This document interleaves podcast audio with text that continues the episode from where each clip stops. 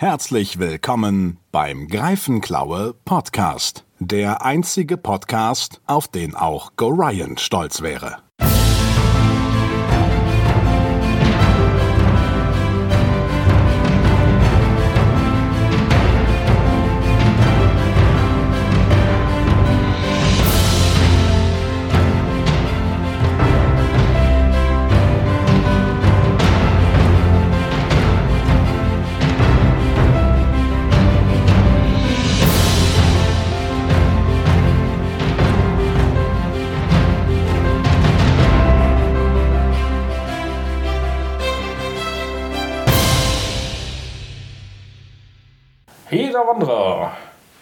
Willkommen zum Greifenklau Podcast.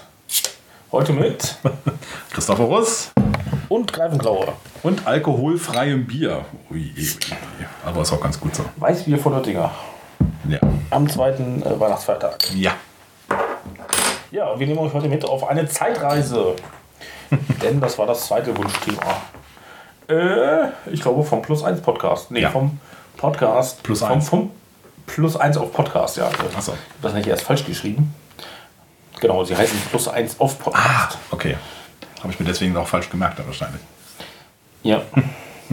genau, bevor wir zur Zeitreise kommen, in der letzten Ausgabe hatten wir noch Dane Rawlmeyer erwähnt. Und eine, eine Vor-News, die ich noch äh, eigentlich ablassen wollte, war, dass er ähm, sein äh, Buch Der Schakal hat er zum Teil vertont als Hörbuch. Und das kann man kostenlos sich anhören. Und genau, ich habe ihn angeschrieben und er hat gesagt, dass wir einen kleinen Teaser darauf setzen können. Und das machen wir dann am Ende der Folge. Äh, da könnt ihr mal kurz reinhören. Das ist meiner Meinung nach eine schöne Geschichte, gut gelungen. Wer sich für Fantasy in der Wüste interessiert, äh, ist das auf jeden Fall kleine, ungefähr eine Stunde lange Geschichte, die man sich mal, wo man äh, sich mal reinhören kann. Jawohl. Ja. Äh, soweit unsere Zeitreise zurück zur letzten Folge, was ich vergessen habe. Alles heute Thema Zeitrad. Super. Ja. Es greift ineinander über. Ich habe erstmal Zeitreise aufgeschrieben, das Wie, ähm, also wie man in der Zeit reist. Da gibt es ja verschiedene Möglichkeiten. Bevor wir uns sozusagen auf die typischen einschränken oder so, ähm, einfach mal frei fabuliert, dass ja auch äh, wir quasi jeden Abend eine Zeitreise äh, machen können, nämlich mit dem Blick in den, in ins Weltall.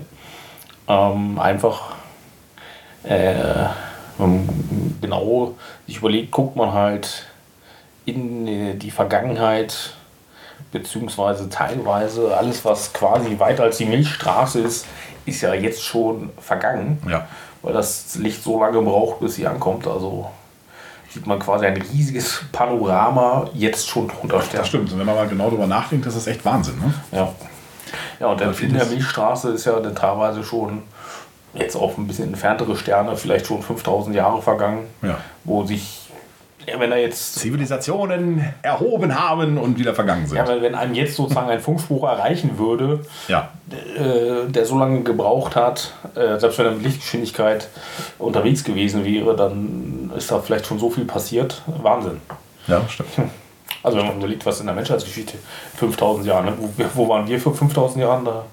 Ja, Äh, da haben wir noch die Mammuts mit Speeren gejagt. Ne? Das- ja, vielleicht nicht mehr ganz. Schon eine Stufe drüber. Ja, ich glaube, Aber- ägyptische Hochkultur müsste es so ungefähr schon gegeben haben. Ich glaube, die Chinesen waren, glaube ich, auch schon äh, ein bisschen weiter. Ja, Aber, äh, 3000 vor Christus, ich glaube, das war, da gab es, glaube ich, so die ersten großen Wanderungen. Babylonier. Ja, aber jedenfalls. Äh, Also Ägypten war, glaube ich, schon deutlich später, aber Ja, es könnte auch Fall. Babylonier gewesen sein. Ja. Ne? Ja, jedenfalls, äh, das ist, finde ich, immer äh, faszinierend, wenn man halt äh, mal in den Weltraum blickt oder mal so ein, äh, äh, eine Show da besucht in einem äh, Planetarium. Planetarium, genau. Ja, in Wolfsburg haben wir auch ein schönes Planetarium. Das stimmt. empfehlen. Leider natürlich geschlossen aktuell. Ja, dennoch äh, die, äh, dass wir auch heute schon quasi äh, teilweise daran kratzen, eine, äh, in die Zukunft zu reisen. Ähm, nämlich, dass es ja Menschen gibt, die sich äh, aufgrund von Krankheit versuchen, äh, ja, mehr oder minder einfrieren zu lassen, um später wieder diese Krankheit geheilt zu bekommen und aufgeweckt zu werden. Noch funktioniert das nicht, aber äh, Ja, ich. es gibt ja gewisse Hoffnung, dass es in Zukunft dann funktionieren könnte.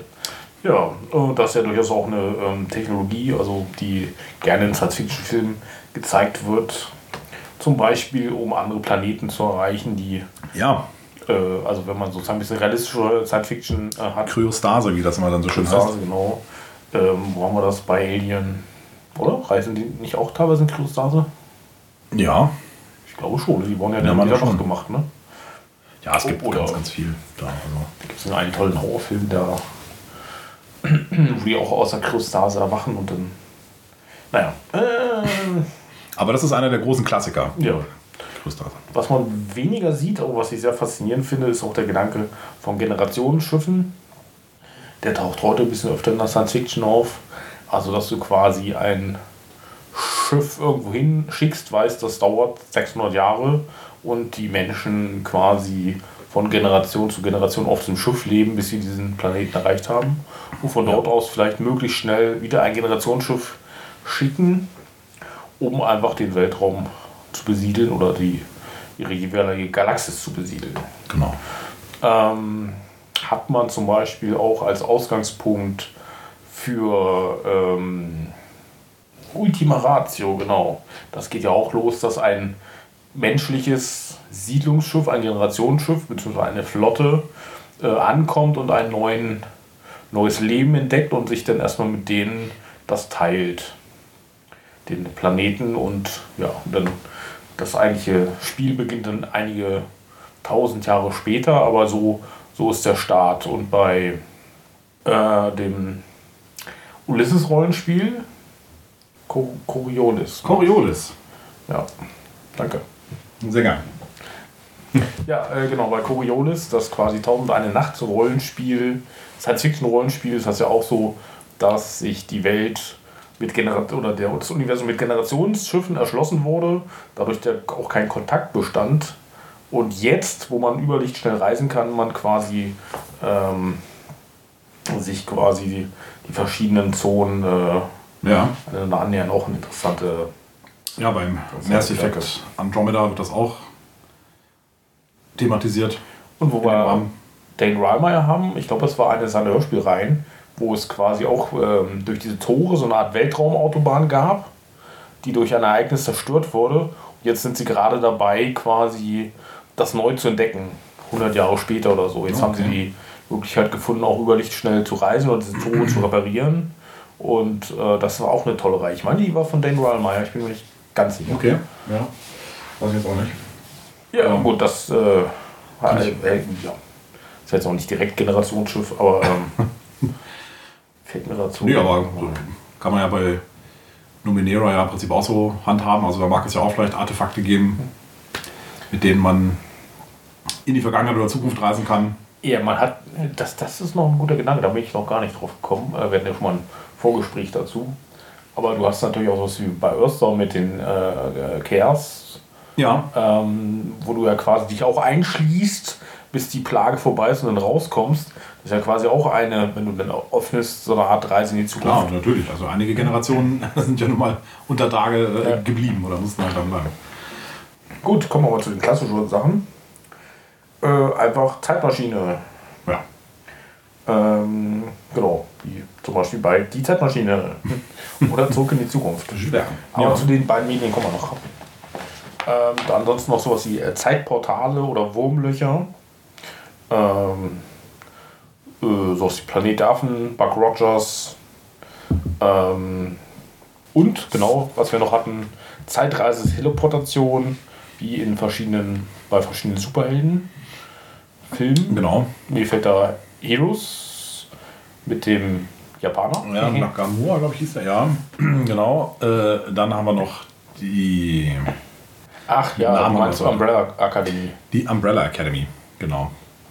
Der kann sich ja entsprechend äh, der eine ja nicht nur von Ort zu Ort bewegen, sondern auch durch die Zeit reisen. Ja quasi auch Teleportation halt. Ich habe es nicht gesehen, aber es ist ja, glaube ich, auch der Aufhänger der zweiten Staffel, meine ich irgendwie so. Ja. Genau. Ja.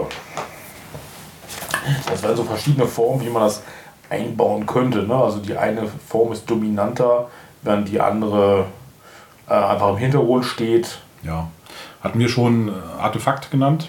Also wie zum Beispiel bei den Avengers-Filmen, äh, bei den Marvel-Filmen, diese ja, können wir auch dazu. die Steine. Ich würde jetzt zur Zeitmaschine zählen im Gro großen Tesseract. Aber ja. ja, hatten wir noch nicht genannt, genau, richtig. Kann, also, ich sag mal, da konnte ich diesen Satz anführen, dass äh, Technik nicht von Magie zu unterscheiden ist, wenn man hinreichend äh, aus der Ferne drauf. Genau das sagte Thor auch. ja. So, dann habe ich noch aufgeschrieben, Zeitreise, warum? Was, was könnte es für äh, Gründe geben, dass man in der Zeit reist? Dazu? Also der Grund für Zeitreisen äh, kann ich mir vorstellen, um vergangene Ereignisse zu revidieren. Das war ja. das, das Erste, was mir eingefallen ist, weil es halt auch verschiedene Medien gibt, die das halt auch thematisieren. Also ich muss da ganz spontan an Command Conquer denken, an das Strategiespiel. Oh, was wird da revidiert? Also äh, Alarmstufe Rot. Ja, da wird halt äh, behandelt, dass ein Attentat auf Hitler verübt wird. Also Hitler wird ausgeschaltet und stattdessen kommen aber die Russen. Ah ja. Und äh, fangen dann quasi, brechen dann halt einen Krieg vom Zaun.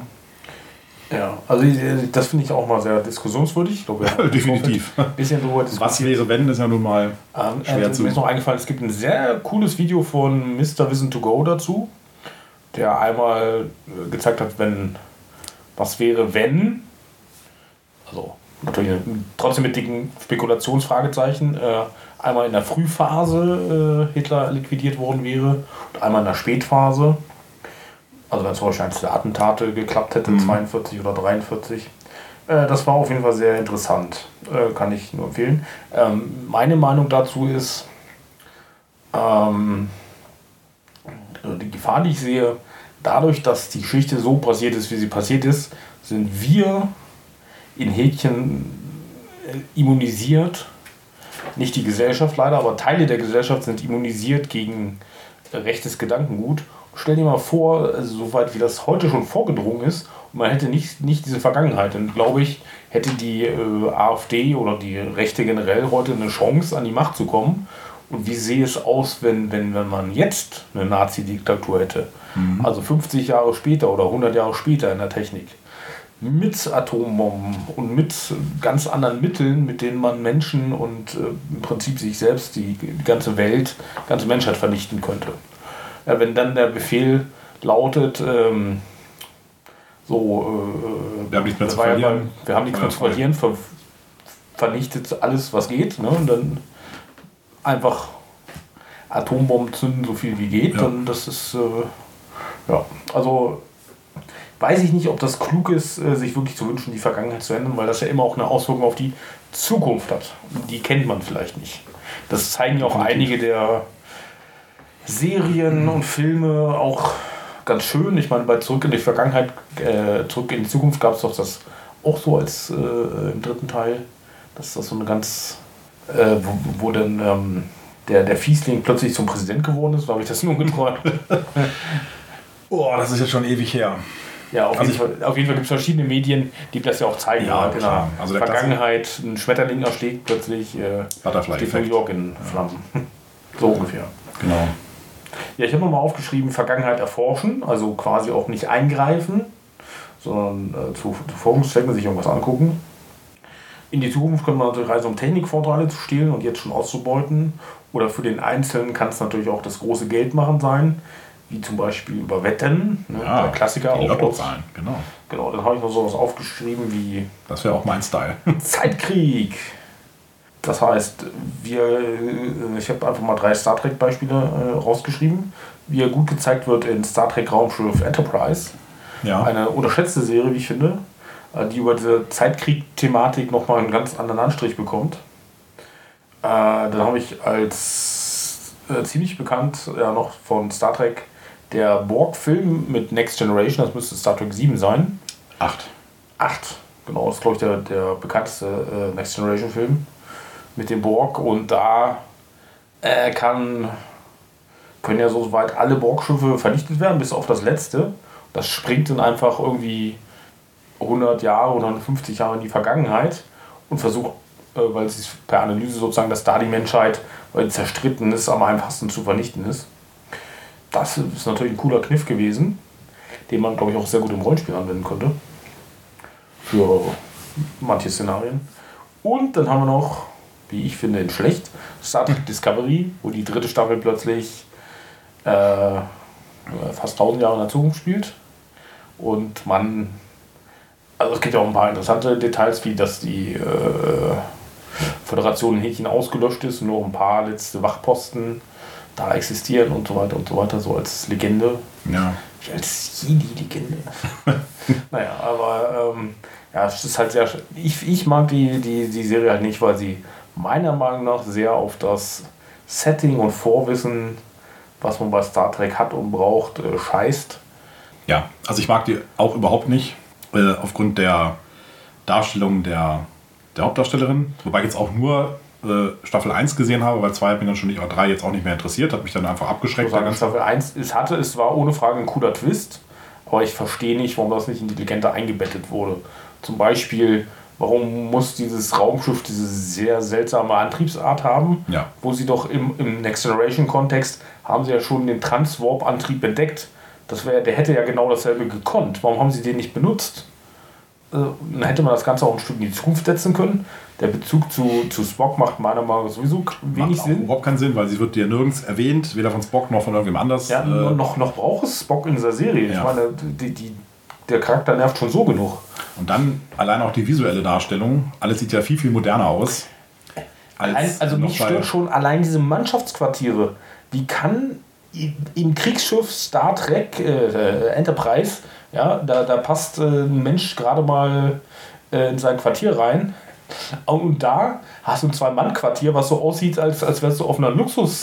Das soll ein Forschungsschiff sein, wo die Quartiere ja noch kleiner sind vielleicht als. Also guck, guck dir mal an hier das Eisforschungsschiff in der Antarktis, was da ein Jahr rumgeömmelt ist mit 100 Leuten. Äh, da möchte ich auch nicht. Die haben bestimmt auch im Putzschrank drei Leute gewohnt. Und da hast du wirklich Luxuskabinen für. Also, Ja, das, also- das passt nicht. Und allein schon diese Türen. Die, ja, auf, auf Star Trek Enterprise hast du diese Kacktüren. Ja, wobei, also Star Trek Ah. Next Generation war auch eher, eher so Wohnzimmeratmosphäre. Ne? Ich meine, da waren die Quartiere auch ziemlich groß. Ja, du, daran- du musst aber dich an der Klassikserie orientieren, weil da spielt es ja. Äh, Ja, ich meine jetzt aber so, so grundsätzlich. Ja, also da, äh, da war Next Generation ja auch schon sehr bequem, was jetzt äh, die Ausstattung anging. ja, aber die Enterprise ist ja auch deutlich größer. Ich meine jetzt die Classic Enterprise. Ja, also ich finde, Raumschiff Enterprise macht es sehr liebevoll, zu zeigen, äh, äh, was quasi vor Klassik war. Da haben sie sich bemüht, den Style so anzupassen und nicht moderner zu erscheinen, Ja. auch wenn die Serie halt viel später gedreht wurde. Ja. Und das haben sie bei Discovery komplett drauf verzichtet und an visuellen Effekten rausgehauen, was geht. Und das passt halt Nein, zu, zu überhaupt nicht. Das hat damals schon bei Star Wars nicht gepasst, also Episode 1 bis 3. Da, war's- da war das schon ziemlich schlimm. Ähm, Ja, aber da ist es ja noch erklärbar, auch wenn man dazu Clone Wars Staffel 1 bis 7 gucken muss, um, um, um, zu verstehen. Aber, ja, es war schon halt, es war schon ein Bruch halt, es war schon ein stilistischer Bruch, wenn du das halt nicht gesehen aber hast. da war es zumindest Absicht, Clone dass Wars zum ja Beispiel, später erst. als Beispiel nehmen wir jetzt die Laserschwertkämpfe, ich weiß zwar nicht, ob wir von Zeitreisen zu Laserschwertkämpfen kommen, aber Ja, so ja, das die, an. äh, bei Episode 4 bis 6 sollten das halt Schwertkämpfe sein, mit, also mit schweren Waffen. Ne? Und, Genau. Und bei äh, Episode 1 bis 6 haben sie es absichtlich so gemacht, dass es so wie mit Fechtwaffen, also deutlich eleganter gemacht wurde. Ja. Also es war aber Absicht ne? und nicht ein, Fe nicht ein Ja, nee, Kontinuitätsfehler. Ich meine jetzt gar nicht so die, die Schwertkämpfe, sondern einfach so, dass das ähm, die Optik an sich, und das hat zum Beispiel Mandalorian, geht da viel, viel vorsichtiger mit um und viel, viel authentischer. Weil ja, wir können nicht über Star Trek Discovery und Mandalorian Doch, gleichzeitig reden, das geht nicht. weil- Da explodiert ein eine Zeitparadoxon. Oh nein! Ja. Ja, wollte nur sagen, dass das äh, zum Thema. Ja, Mandalorian gehört die Staffel Ja. 2, finde ich, dass jede der acht Folgen das Beste ist, was ich je an Star Trek gesehen habe. Äh, an Star Wars. Das- Star Trek aber auch. Da geht schon also, los. Selbst, äh, ja. Nee, also da, da geht echt nichts. Äh, Das ist so gut. Unglaublich. Leider Ja. gibt es da keine Zeitreise, sonst würde ich jetzt Stunden darüber reden. Dafür gibt es aber das Streaming und du kannst dir immer wieder angucken. Genau, das, das sind jedenfalls drei Beispiele aus Star Trek für Zeitkrieg, wie das funktioniert. Ja. oder auch nicht Ach, funktioniert. ganz kurz, jetzt weiß ich, was ich über welche Serie ich noch Ja. ganz kurz reden wollte, über Ja. Fringe. So, Ach, Das war's. Das Was war's der X-Nachfolger. Oh, Weil, X. ja, quasi, uh, uh.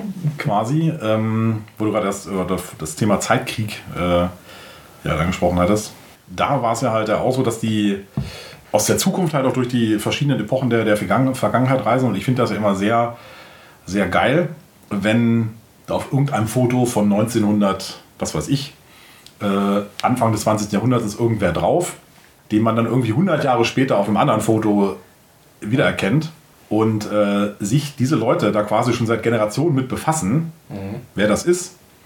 Und für den, der auf dem Foto zu sehen ist, war das einfach nur für ihn selber äh, nur ein kleiner Augenblick. Ja. Ne, Weil der ist halt von, von, von der einen Zeitebene zurück in die andere gereist und das war für den ja nichts. Ja. Und für die Leute dahinter, auf der, auf, auf der Erde, waren das halt Generationen. Ne? Ja. Und den Effekt finde ich immer, da kribbelt es mich immer. Ja, auch, auch nicht. Gibt es natürlich auch bei hm, Heiden oder sowas. Wobei die denn da nicht durch die, also, Ja, die sterben halt einfach nur nicht, Ja, genau. wenn denen nicht der Kopf abgeschlagen wird. oder Wonder Woman. Ja. Ja, äh, was habe ich noch als Gründe? Bergen von Zeitartefakten ganz allgemein. Krankheit besiegen. Vergangene Ereignisse ändern. Hatten wir ja schon ganz am Anfang. Ja, das sind so einige Beispiele, die man das drehen könnte. ja. Ja, wir haben ja schon einige Medien erwähnt. Trotzdem haben wir noch mal einige Klassiker für Zeitreisen aus, rausgesucht. Ähm, angefangen mit Die Zeitmaschine. Die untersuchen wir jetzt mal auf Rollenspieltauglichkeit. Ja, Ich muss erstmal sagen, der Film, äh, den fand ich extrem äh, gruselig. Den, Ja. das, den Original, den habe ich mal auf Video quasi bei einem Bekannten gesehen, also so, äh, ne, wo die Eltern zum Kaffee hinfahren. Dann hatte der noch so oh, eine Zeitmaschine und so da geguckt. Da hat mich da wirklich äh, durchaus gegruselt mit den, äh, ich weiß gar nicht, wie die Viecher hießen, aber ist auch, ist ja auch Morlocks. fieses Ende mit, dass die Menschen quasi als äh, Vieh noch gehalten werden, der von den Morgens gefressen wird. Also, Ja, ja, genau. Die Morlocks, ja. Nee, ähm, wobei es gibt ja auch verschiedene Versionen natürlich auch von dem Film. An das Original kann ich mich jetzt, also an die, ja, das heißt Original, also an die, ich glaube, Ende 50er, Anfang 60er Jahre Verfilmung kann ich mich jetzt gar nicht mehr so genau erinnern. Es gab aber eine Version, ich glaube, da waren wir mal im Kino drin, ja. ähm, mit deinem Lieblingsschauspieler. Äh, ja. dessen Name jetzt leider entfallen ist. Und da ging es ja, glaube ich, gar nicht mal so um die, um die Morlocks und so. Das vielleicht auch am Rande. Aber ich glaube, letzten Endes Kam wollte auch er, vor. kam auch vor, aber ich glaube, Kernthema war ja irgendwie, dass er seine, seine, seine Frau oder Geliebte ist ja gestorben. Und er wollte die Zeitmaschine ja nutzen, um genau das Ereignis wieder rückgängig zu machen. Dass er sie ja äh, vor dem Tod, ich glaube, sie wird von der Kutsche überfahren, Ja, ja, ja. beschützt. Und das gelingt ihm aber halt nicht. Also er kann, er kann die Zukunft nicht ändern. Kann, kann, nee, stimmt, ja. ja. Und deswegen weiß ich nicht, ob das Rollenspiel Tauglichkeit. Aber es ist halt nur eine Variante halt davon. Die Rollenspieltauglichkeit würde ich halt sehen, äh, Zeitmaschine als Objekt. Mhm. So, ja, das kann man halt gut nutzen. Ja, Ähm, das kann man halt äh, aus Zeitmaschine oder auch Zug in die Zukunft mitnehmen. Ja. Genau, Zurück in die Zukunft hat noch, noch einen genialen Trick mit den Fotos natürlich. Mhm. Das heißt so eine Art Erfolgsanzeige. ja, ja, oder auch nicht. Oder auch Je nicht, nachdem. genau. Ja, genau. Aber kann halt, kann halt darüber zeigen, okay, du musst jetzt noch was machen oder Ja. was anderes. Das finde ich fürs Rollenspiel gar nicht schlecht geeignet. Ähm, und natürlich äh, nochmal die Setting-Vielfalt. Also, ähm, also damals war der Blick in die Zukunft auf jeden Fall sehr originell, denke ich. Heute sieht man es vielleicht anders, aber damals hat man doch viel Neues gesehen. Mhm. Und äh, der dritte Teil mit, mit äh, äh, im, Wilden Westen sozusagen war einfach auch überraschend und gut gelungen. Ja. Ja, ich finde, da kann man heute immer noch schön sehen. So einer der wenigen Filme, es, es gibt nur ganz wenige Filme, die ich mir mehrmals angucke. Aber zurück in die Zukunft, wenn der mal zufällig läuft, wenn ich einen Fernseher hätte. Du hast doch einen. Also wenn ich, kein, wenn ich einen, Dings. Kein äh, wenn ich einen Fernsehanschluss hätte. Fernsehanschluss, genau. Genau, ich habe nicht tatsächlich nur Netflix und Co. Ja, aber ich glaube, auf Netflix habe ich ihn auch neulich nochmal gesehen, äh, vor einem Jahr oder so. Ja, ähm, genau, bei Star Trek hatten wir eigentlich schon ausreichend gesprochen. Time Stories habe ich noch auf der Liste stehen, ein Brettspiel. Hm. Hast du es schon mal gespielt? Nee. Nee, okay. Aber ähm, tolles Brettspiel, wo man quasi Zeitagenten verkörpert, die in bestimmte Zeiten reisen und versuchen dort Aufgaben zu erledigen. Ähm, also von daher schon mal sehr Rollenspielkompatibel.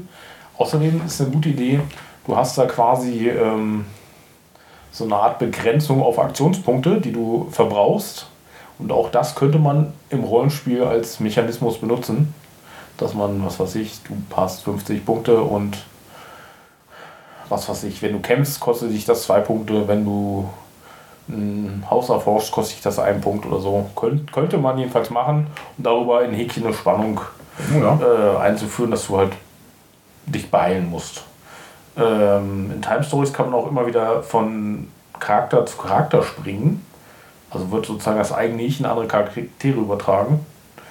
Ähm, bisschen blöd an dem Spiel war, oder was heißt bisschen blöd, aber ist tatsächlich sehr gut Einsteiger geeignet, weil alte Brettspiel- und Strategiefüchse so, oh nee, ich muss jetzt auf gar keinen Fall jetzt schon wechseln und also wir haben das oft zu verkauft gespielt, dabei also, ne, weil du hast ja nur begrenzte Ressourcen und so weiter und so weiter, also möglichst wenig Ressourcen verbrauchen und sehr verkopft gespielt und während hingegen, wenn man als Einsteiger da ganz leicht fühlt, ach, ach cool, ne, wechsle ich mal den Charakter.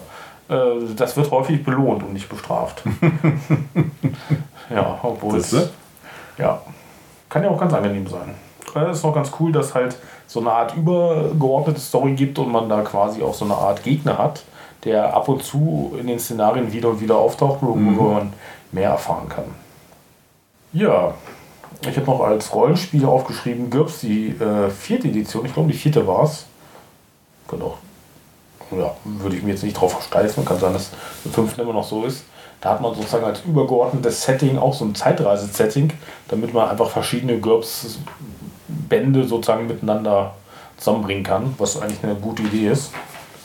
Ähm, du hast dann auch Sealchild eingeworfen, was ja quasi kein Zeitreise-Rollenspiel in dem Sinne ist, aber man quasi ein als Multidimensionsrollenspiel quasi auch in verschiedenen Zeiten spielt. Ja, genau, das ist der ausschlaggebende Punkt. Ja. Und man kann dann halt als Charakter quasi rübersliden in die andere Dimension und wird dann der, dem Entwicklungsstand angepasst. Da. Hm, ja. Ich habe das, äh, so, so habe ich es gar nicht verstanden. Ich dachte schon, dass das immer eigenständige Charaktere sind. Nee, die können auch, die können, ja, sind sie ja, ja. aber sie können halt auch, durchaus gibt die Möglichkeit, dass du halt von einer Sphäre in die andere halt okay. äh, reist.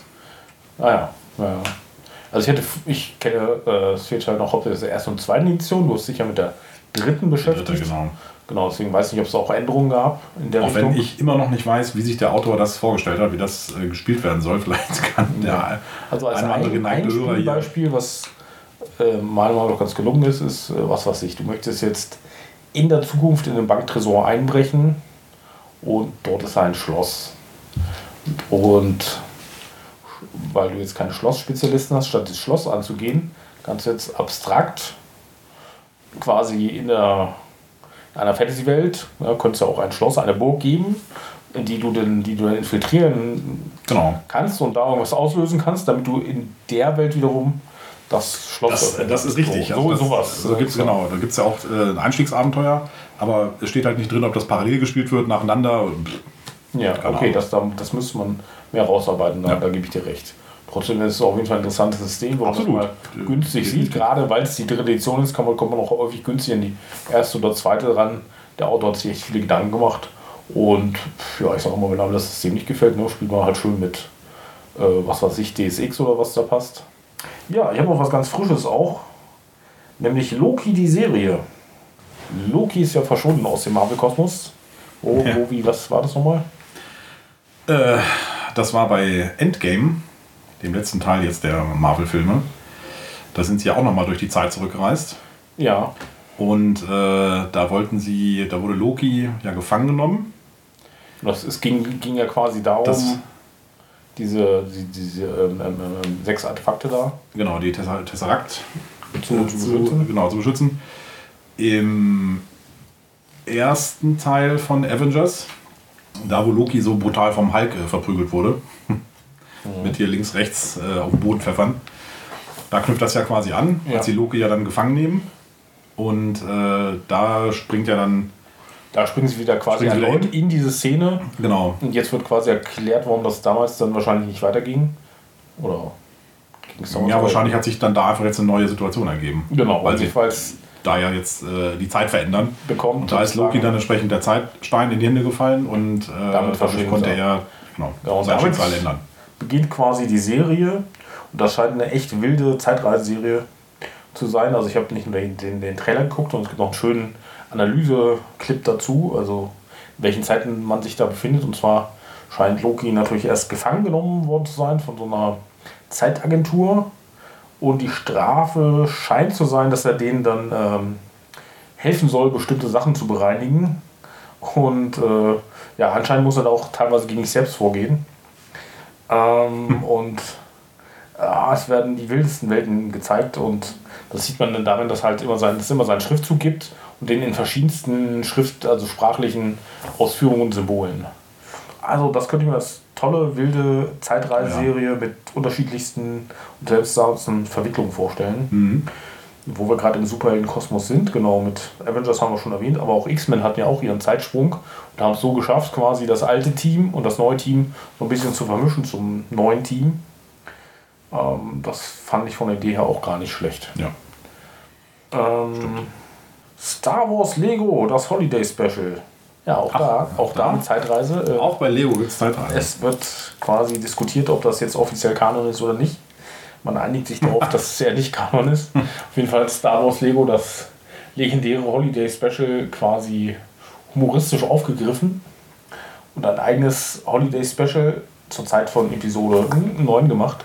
Es geht darum, dass halt Ray Finn das äh, Laserschwertkämpfen beibringen will und das aber, aber keinen richtigen Kopf abtrennt. Keinen richtigen Zugang dazu findet. Und deswegen springt sie quer durch alle Zeiten und sieht dann, was weiß ich, die wichtigen Szenen wie ähm, äh, im, im Sumpf von Dagobah zum Beispiel mit dem X-Wing oder so. Und da springen sie halt wild hin und her. Und teilweise greifen sie da auch in die Szene ein, äh, wie zum Beispiel, ach ja, genau, beim, beim, beim ersten Todesstern, wie der zerstört wird, ist ja quasi Ray dran schuld, dass äh, Luke das im rechten Moment abfeuert. Das ist ganz witzig gemacht. Also äh, Lego Star Wars ist immer, ähm, kann man immer gucken, finde ich. Hat, also es trifft teilweise genau meinen Humor. Sehr gut. Apropos meinen Humor, das ist tatsächlich einer meiner Lieblingsfilme. Ähm, nachdem wir vorhin, äh, haben wir gar nicht erwähnt, äh, Guy Pierce. Äh, Guy Pierce, genau. Ist, äh, Guy hatte ich irgendwas im Kopf. War das äh, von der Zeitmaschine. Ja. Äh, Lieblingsschauspieler, aber Lieblings-Comedy oder Lieblings-Humorfilm ist bei mir Die Zeitritter. mit Jean Reno. Mit Jean Reno und Christian Clavier, glaube ich, ne? Ja, so auf jeden Fall im ersten Teil, genau. Äh, es, genau, es gibt zwei Teile und außerdem gibt es noch einen dritten amerikanischen Teil, Ich liebe sie alle. Hintergrund ist quasi, dass aus der Vergangenheit im Mittelalter die beiden in die Zukunft, die Gegenwart geraten und ähm, ja, das gelbe Postauto wird dann für einen Drachen gehalten. ja, Gott sei Dank zerschnetzelt, ja. Oder dann treffen sie halt auf die Nachfahrerin des Königs und dann wirft sich natürlich äh, äh, Jean Clavier als, als Diener da nieder vor die Füße und macht das ist dann halt sehr skurril auf jeden Fall. Und äh, ich glaube, das ist im zweiten Teil, da sind sie in teilweise in so einem Hotel, wo dann so schöne äh, Wandlichter sind und äh, sie, sie, entdecken dann halt eine Höhle dahinter und dann wird befohlen, ja, los, bring eine, bring eine Fackel und dann reißt dann das Wandlicht raus, dann geht's noch, dann geht da ein Stück und dann reißt das Kabel ab und dann geht's aus. und das macht er echt fünfmal miteinander. Kann ich mich so beöbeln. Ja. Das ist Technik, die ja. begeistert. ja, also den ersten, also jetzt, den ersten fand ich auch echt spektakulär. Beim zweiten fand ich jetzt persönlich, hat er sich schon so ein bisschen abgenutzt. Ja, das stimmt. Den dritten gibt es, glaube ich, auch noch. Ja, genau, das ist ja mit ähm, Christina Applegate von, von hier äh, Schrecklich hinter der Familie. Mhm. Ah, okay. Kenn ich spiele kenn ich auch anderen mit. Ja. Mhm. ja, also das, das hat nochmal ein Kondensat aus den ersten beiden, was wie gesagt amerikanische äh, äh, Neuauflage ist. Ja, aus den, ja auch gut, da kann man natürlich schlecht was fürs Rollenspiel mitnehmen. Bis, bis auf solche Szenen, wenn sich da mal Gelegenheit bietet, kann man die natürlich mal auffahren. Wir haben noch äh, Interstellar auf der Liste. Mhm. Ähm, so gesehen ja ein sehr visionärer Film. Also Ja, auch ein bisschen anstrengend.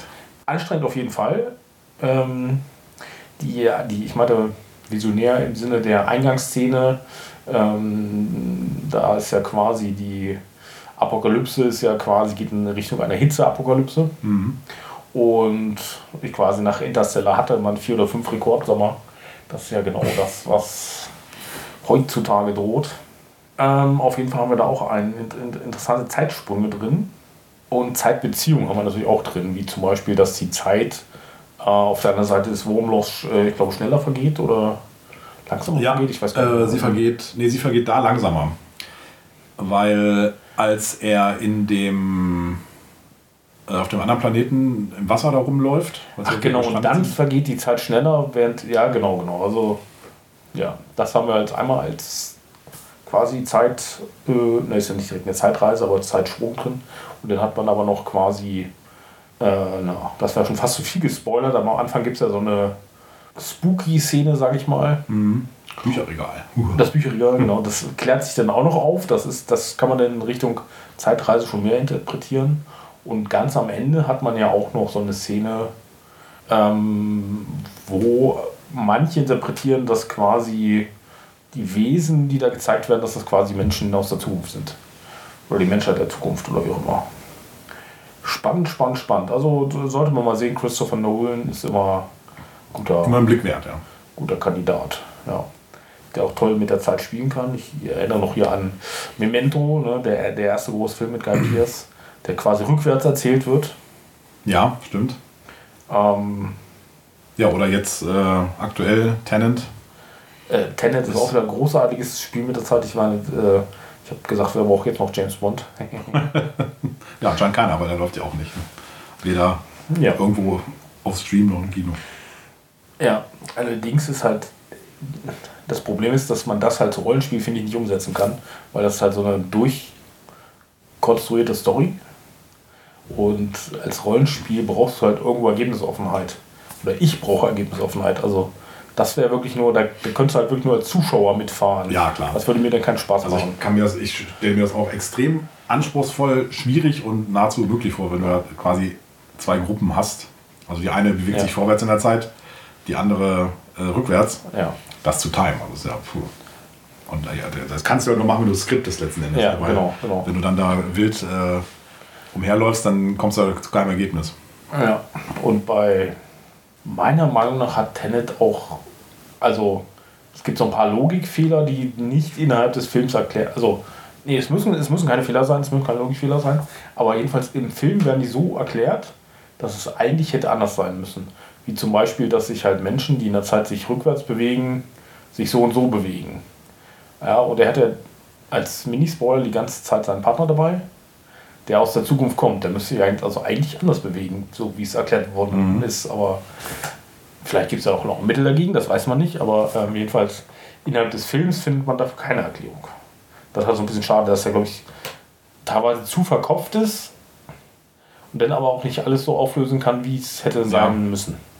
Aber trotzdem ist es ein spektakulärer Film, das auf alle Fälle. Der sich sehr, sehr zuschauen lohnt. Ja. Ja, wechseln wir nochmal das Medium und gehen auf die schwarze Sonne ein. Hm. Das Hörspiel, die Hörspielreihe. Die Hörspielreihe, genau. Genau. Äh, ja, das bietet fürs Rollenspiel ja schon mal grundsätzlich ähm, ein gutes Setting, ein gutes Pipe-Setting, weil es da um, um Nazis geht, aber das Thema selbst ist natürlich schon deutlich ernster, also nicht so palpig. Ja, da geht es inhaltlich darum, dass die Nazis äh, mit ja, mit, mit äh, Zeitreisen experimentieren. Mhm. Und denen das ja auch durchaus geglückt ist. Ja, also das ist, ist äh, finde ich finde auch immer sehr faszinierend, wie es ähm, Lausch schafft, ähm, quasi Realität und Fiktion zu mischen. Sie haben dann ja auch, wird da unter anderem ein äh, Geheimdienst- oder BND-Chef erwähnt, der bla bla bla Nazi-Vergangenheit hat. Ja. Und den gibt es halt tatsächlich äh, Nazi-Vergangenheit. Äh, das ist das finde ich halt auch immer ganz interessant. Ja. Es sind da so viele Twists drin. Und, da kann die greifen, ja, genau. Und die greifen natürlich auch äh, was weiß ich, Neuschwabenland auf und genau. sowas. Ja, ist schon gut recherchiert, keine Frage. Das ist aber auch so ein Ding von, von Günter Merlau, ne, dem Prozenten. Genau. Als Ausgangspunkt hast du aber eigentlich im ersten Teil ja quasi dieses, mm, ja, kann man Detektiv sagen? Detektiv-Duo ist auch ganz schwierig, ne? weil du hast da im Prinzip ist er ja. Ja, das, das Problem ist, jeder hat so seine Vergangenheit. Ja. Es ist so, so, so ein bisschen, ja, vielleicht mit, mit ähm, Game of Thrones streckenweise vergleichbar, wo du denkst, okay, um die Charaktere geht es jetzt. Da liegt der Fokus drauf Ja. und plötzlich liegt er aber auf einem ganz anderen Stimmt. Charakter. Äh, Das ist da- apropos anderer Charakter, du hast da mitgesprochen. Ja, ich habe mitgesprochen. Genau. Als, ach so, als, ähm, ja, Als äh, Nikola Tesla. Nikola Tesla, der, der Erfinder des Weltausstellung- Wechselstroms. Ja, Sehr schön. genau. Ja, und eigentlich gab es ja im Original nur 10 und damit war es nicht vollendet, aber jetzt vor kurzem wurde tatsächlich Teil 11 und 12 und damit das Ende, Fragezeichen, äh, nachgeholt.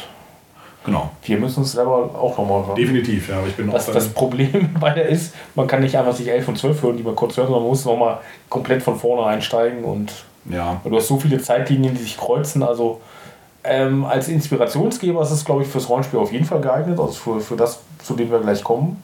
ja, Ähm, generell die Geschichten, um die es ja dann geht. Also jetzt, wo du es, äh, ich habe eben noch mal drüber nachgedacht, also doch, es gibt natürlich zwei feste Charaktere, die da immer eine Rolle spielen. Das sind dieser Nathaniel. ähm, Genau, der ist, äh, tritt ja als Anfang als Erzähler äh, auf. Genau. Und dann halt sein Kompagnon, äh, sein Neffe oder was das eventuell da ist. Ja, das meine ich, Also der Mädchendetektiv, den ich meinte. Ja. Der ist aber eigentlich kein Detektiv, ich glaube, der ist. Ja, oder- aber gut, er spielt erstmal keine Rolle. Der ist jetzt Ja. irgendwie so. Und dann Nee, ich sag mal, am Anfang wirkt das so ein bisschen so, als wäre das, weißt du, das mit dem Schloss da, äh, Ja. Äh, so eine Mischung aus Sherlock Holmes meets Cthulhu oder so. Genau, genau. Und der Nathaniel halt da, der halt als äh, der große Mentor hat dann auch eine ziemliche Vergangenheit und alles. Ja. Ähm, ja, Ja, ist nicht umsonst Nathaniel. Nathaniel de Salis, jetzt weiß ich gar nicht mehr, wie er heißt. Oh ja. Ja, dann haben wir als letztes noch rausgesucht.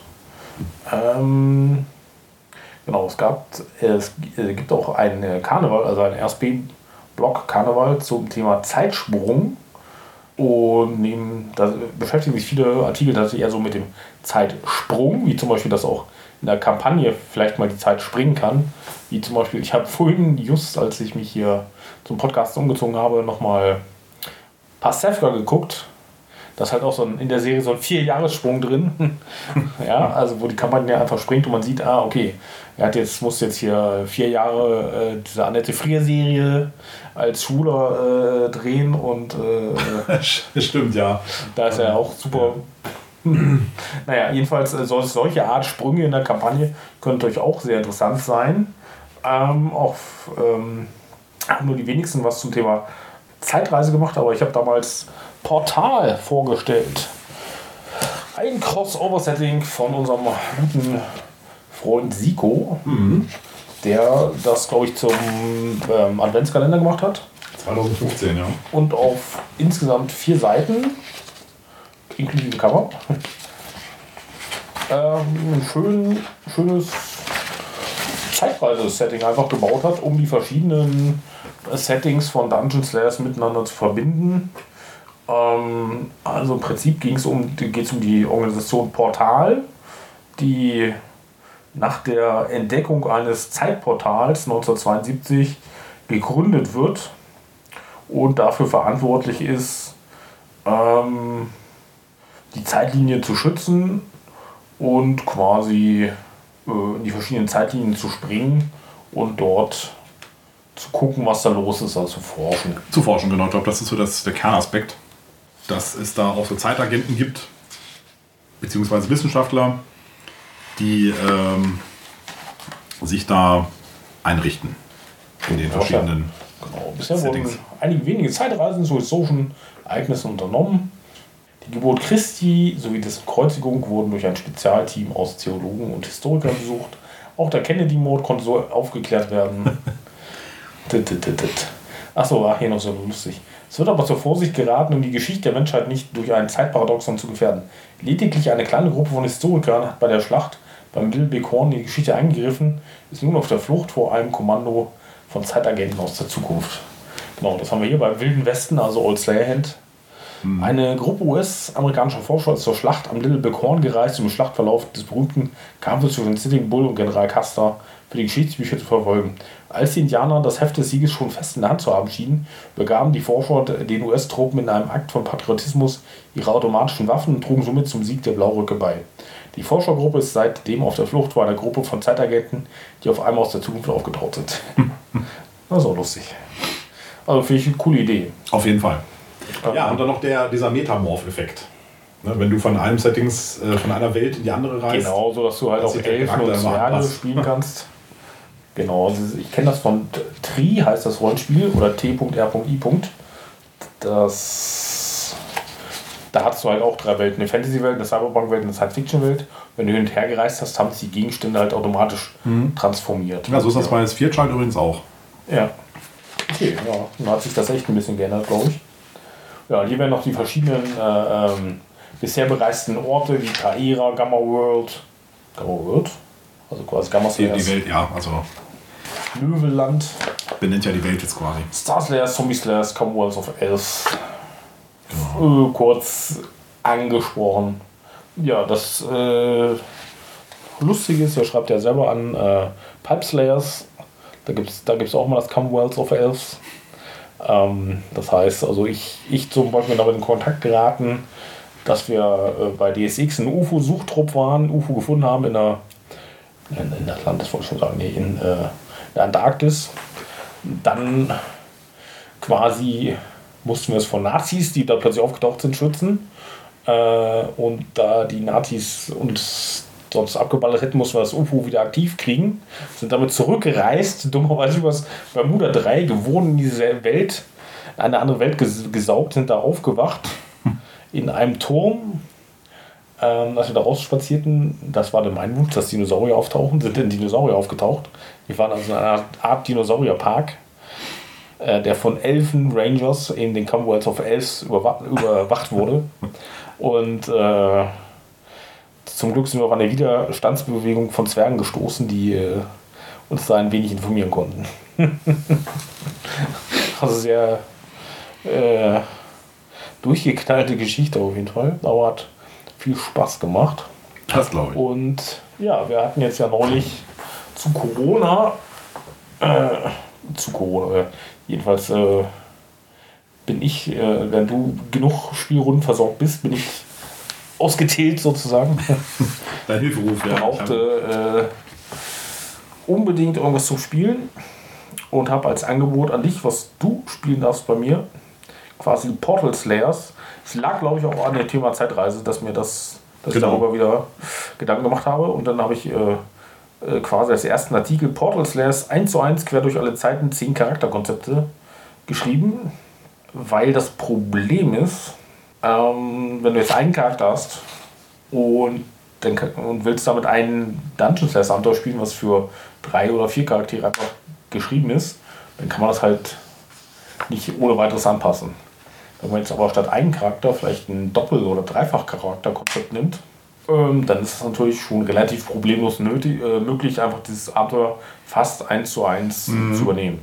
Das war so mein Gedanke. Und äh,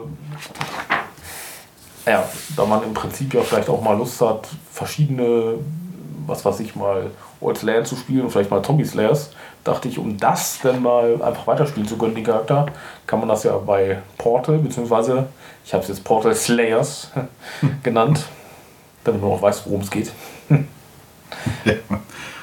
Was der Kern ist. Ja, und einfach mal ein paar Charakterkonzepte ersonnen, was weiß ich, als Zauberer und sein Homunculus Cyberreger und seine Drohnen, zwei Stirn, zwei Körper, ein Leben, die Stumme und ihr Diener, Trapper und seine Tiere, Starslayer und seine Broses. Genau, das hatte Christian Kennig mal vorgestellt, dass die Broses ja so eine Art Intelligenz ist, die quasi den Starslayer anleiten kann. Mhm.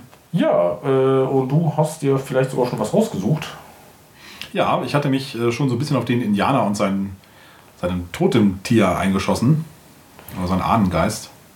Genau, das ist beides noch, äh, sind theoretisch zwei unterschiedliche Sachen noch. Wobei die Stumme und ihr Diener auch sehr ähm, interessant klingt, weil ich dann nur für einen Charakter sprechen brauche. Ja, bei der Stumm musst du dann halt immer beschreiben, was sie macht. Es gibt es ja zum Beispiel bei ähm, The Orville war das, glaube ich, äh, wo denn, oder wo da war es Star Trek Next Generation, jedenfalls, wo du, wo du halt einen Charakter hattest, der stumm war und der dann irgendwie drei Übersetzer hatte, der drei Aspekte von ihm. Nee, das war Star Trek. Das war Star Trek, ja, kann nur Next Generation gewesen sein. Das fand ich auf jeden Fall einen lustigen Aspekt. So konnte ich mir das halt auch äh, gut vorstellen. Ja, bleiben wir aber ruhig mal bei äh, Indianer und sein Totemtier, sein Ahnengeist. Vielleicht auch beides. Ähm, das wäre dann Old Slayerhand. Mhm. Äh, dann könnte man halt seinen Ahnengeist, habe ich mir so vorgestellt, dass es halt als ähm, magischer Charakter fungiert. Ne? Also äh, Old Slayerhand kennt ja äh, auch Magie, auch wenn die strenger geregelt ist als bei Dungeon Slayers ähm, hätte man also einen Ahnengeist, der vielleicht heilen könnte oder sowas. Ja. Ähm, und ein Totemtier wäre halt, je nachdem, was du wählst, äh, hätte man vielleicht einen Kämpfer, ein Hähnchen und den Indianer selber halt als Speer ausgebaut oder so. Hätte man sogar schon drei und hat sein vollständiges, seine vollständige Gruppe, ne? Ja, genau. Genau, dann hat man halt die drei Aspekte von Dungeon Slayers abgedeckt und ähm, ja, kann halt, Indianer wird halt irgendwo im Vordergrund stehen, aber man kann genau. ja dann auch mal äh, eventuell, äh, kann es ja auch Szenarien geben, wo dann wer anders im Vordergrund steht und ich würde das auch erstmal beginnen als, äh, wir beginnen erstmal sozusagen mit Orts Land. Du hast gesagt, du kennst das Grundabenteuer noch nicht. Tatsächlich nicht. Ähm, in diesem Kalender gab es äh, die Dusty Plains. Ähm, da ist auch nochmal eine Stadt beschrieben. Die werde ich vielleicht ein bisschen kreuzen mit der Anfangsstadt in Grund Oldsland. Da hat man quasi noch ein paar mehr Aufgaben. Dann gucken wir erstmal, was dabei rauskommt, wie Oldsland gefällt. Und dann habe ich halt schon eine ziemlich coole Idee, wie ich denn auf, auf Portal Slayers komme. Und dann kann man halt immer noch gucken, ob man die Einsätze weiter erstmal im Wilden Westen wählt. Oder ob man sagt, oh, jetzt möchte ich auch mal Tommy Slayers ausprobieren oder mhm. so. Genau, und ganz grundsätzlich hatte ich noch einen als Idee, dass man generell natürlich das auch benutzen kann, um, was weiß ich, ich habe ja so als Idee zum Cyberpunk-Jahr gehabt, äh, Cyber Slayers 2022 zu schreiben. Ähm, bin aufgrund gewisser Umstände auch nicht so weit gekommen, aber im Prinzip, wenn ich jetzt wusste, das Setting weiter auszubauen, könnte man das halt mal hier einbauen und gucken, was man dazu braucht und ne, ja, du hast, äh, Regeln testen etc. Du hast aber noch äh, B, B und B vergessen. Ja, kann man, äh, kann man auch austesten, genau. Ja, bei, bei, Cyber, äh, bei Cyberpunk, bei Dungeons liegt halt einiges in der Luft, ist einiges zu tun. Das ist, ist halt äh, immer nicht ganz einfach, alles unter einen Hut zu bringen. Ne? Wie ja, was weiß ich, Adventskalender, denn die Slay ist ja auch schon wieder fertig, also es muss alles noch gedruckt werden. Ja. Äh, weiß man mal gar nicht, wo man die Zeit hernehmen soll oder das Geld hernehmen soll oder was auch immer. Das ja. waren ein paar Projekte, ja. Darauf kann ich aber gerne nochmal hinweisen bei der Gelegenheit, dass wir sowohl die, ich glaube, das habe ich letztes Mal auch schon gemacht, ne? wir wollen die Slay drucken, die Nummer mhm. 5. Wir wollen den Adventskalender drucken.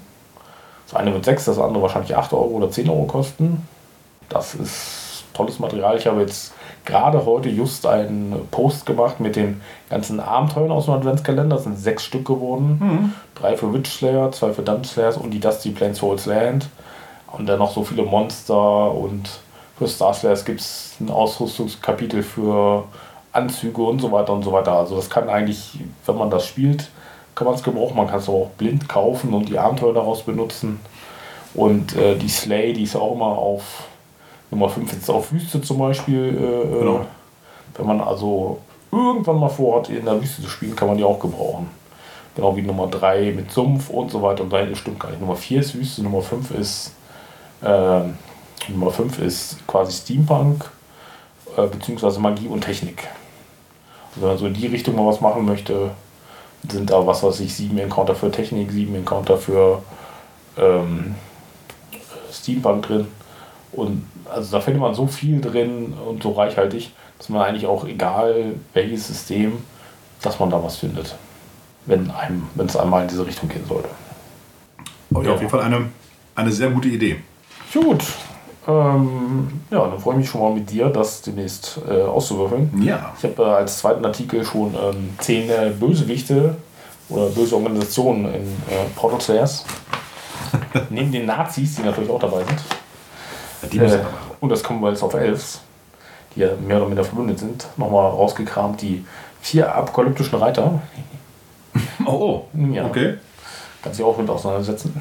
Als, äh, also als in, in, in tatsächlich solcher Form oder ist das äh, Ja, das hat Siko eine mal, Organisation, die sich so nennt? nein, das hat Siko mal geschrieben, äh, die vier apokalyptischen Reiter, quasi ähm, als Endzeit-Szenario äh, für Slayers, oh, okay. wo quasi jedem Reiter auch Werte gegeben hat und so weiter und so weiter. Also sie wären auch bekämpfbar. ich habe mir gedacht, das ist ganz lustig, wenn die, was machen die denn die ganze Zeit? Ja, die müssen natürlich auf die Zeitlinien aufpassen, dass sie nicht ausufern und wenn du halt zu viel Unfug damit treibst, dass sie sie ja dann vielleicht einer von ihnen oder eine abstammende Entität davon, also irgendeiner ihrer Hilfswesen da äh, sozusagen, dem du dann begegnen könntest. Das versucht die Zeitlinie aufzuhalten oder wieder zurückzubringen oder wie auch immer.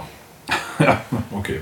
Dann wurden vorgestellt im Kalender so eine Außerirdischen und davon macht es einfach Sinn, finde ich, um da halt eine außerirdische Rasse hat, die quasi versucht, die auch über, über Zeit äh, Ereignisse sozusagen die, die Herrschaft zu übernehmen Mhm. über die Menschheit. Ich habe mir nur, ich glaube, ich habe mich auch entschieden, welche, aber das verrate ich natürlich nicht. Komisch, gibt's auch bei Spherechild. Naja.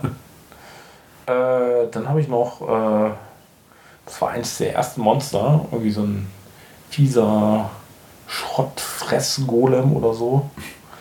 Auf jeden Fall habe ich mir gedacht, dass die könnten natürlich auch immer an irgendwelchen Zeithochstellen davon angezogen sein und, und so äh, quasi zu Feinden der Charaktere werden, weil die einfach an solchen Orten immer und immer wieder auftauchen. Oh ja. Oder was mir gerade noch so spontan einfällt, Stephen King hatte doch auch mal Langoliers, Langoliers, ich weiß nicht, wie die jetzt genau heißen. Ja. Diese Zeitfresser, die doch die. Das war es mit dem Flugzeug, ne? Der Ja. Film. Der Film war furchtbar schlecht. Ja. Das Buch ist jetzt auch nicht so ein Highlight, aber Die Zeitfresser. äh, zumindest Kommt genau, dass die halt einfach die, die Dimensionen aufnagen. Äh, Ja. Ja, warum nicht? Könnte zu den apokalyptischen Reitern gut gehören. Mhm. Als letztes habe ich noch die Tude-Gesellschaft. Quasi als Seitenarm der Nazis, die aber über die Zeit reisen, mehr oder minder Bescheid wissen. Mhm. Und ihr Bündnis mit den tiefen Wesen äh, auskosten. Oh ja. Da können wir noch die großen Alten auch gleich mit einbinden. Ja, auf jeden Fall braucht man dann noch ähm, äh, quasi, mag ja eh diese Weird Wars-Thematik. Dann kann man gleich quasi Zweite Weltkrieg 1947. Ähm, 1947. wenn du mit gegen Nazi Battlemax äh, die Rocky Mountain ha- halten musst oder so. da fällt mir bestimmt auch was ein. da bin ich ganz überzeugt von. Ja, ich sag nur ähm, Uwaga. Uwaga Kusulu kann ich dann auch noch umsetzen oder Uwaga Slayers. Ach. Uwaga Slayers vor allen Dingen. Genau, Uwaga heißt nämlich auf Polnisch Achtung. Man kann es aber auch als Akronym für United Warmen Against Great Aliens nehmen. Ja. Ja, also an Ideen mangelt es nicht. Wow, man. Ja, äh, Fantastisch. gut. Ich denke, dann hören wir uns nochmal den Ausschnitt von Der Schakal an. Ja, Wird euch in den Show Notes verlinkt, wo man das ganze Ding findet. auf jeden Fall. Und dann würde ich sagen, äh, ich hoffe, wir kriegen das noch dieses Jahr hoch. Ja, deswegen wünsche ich, wünsch ich auch schon mal allen Hörern einen guten Rutsch ins neue Jahr. Genau, einen guten Rutsch und dann im nächsten Jahr die Folge 100. Bis dahin. Die Windbarke flog seit den frühen Morgenstunden durch die Ödnis des nördlichen Dünenmeers, so dicht über den Sand hinweg, dass sie diesen wie trockene Gischt aufwarf. Der Schattenstahl, aus dem ihr Rumpf geschmiedet war, glänzte wie frisch poliert in grünschillerndem Schwarz, das mich an den Panzer eines Skarabäus denken ließ, während die drei glyphengeschmückten Sklavenringe, die das Heck und die darin verborgene Kraftquelle einfassten, sich mit reibungsloser Präzision drehten und dabei leise vor sich hin sangen. Mittlerweile war es Mittag. Die Sonne, erbarmungsloses Miststück, als das sie uns erschien, hatte sich offenbar fest vorgenommen, unser Gefährt zum Schmelzen zu bringen.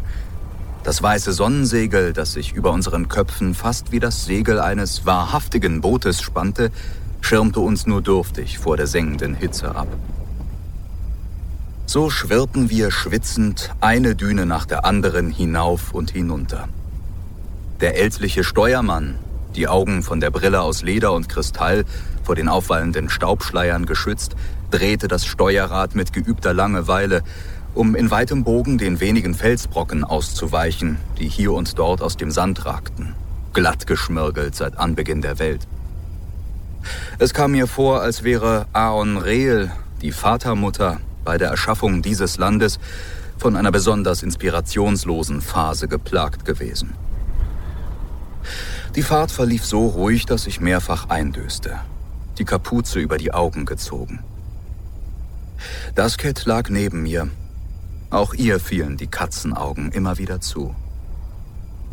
Inzwischen saßen außer uns beiden nur noch zwei andere Passagiere in der Barke. Eine Mutter und ihre Tochter. Ein mageres Mädchen von vielleicht sechs oder sieben Jahren. Sie waren beim letzten Halt in der Oasenstadt Nofra hinzugestiegen, wo die übrigen Reisenden das Gefährt verlassen hatten.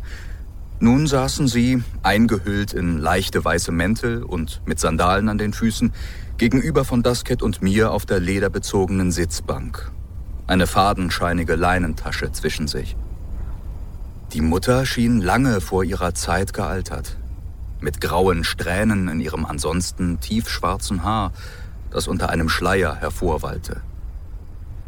Ihr lehmbraunes Gesicht trug unübersehbare Spuren von langen Nächten ohne Schlaf und Tagen voller Gram. Ihr sehnsüchtiger Blick war über die schwarz schimmernde Reling in die endlose Weite des Dünenmeers gerichtet.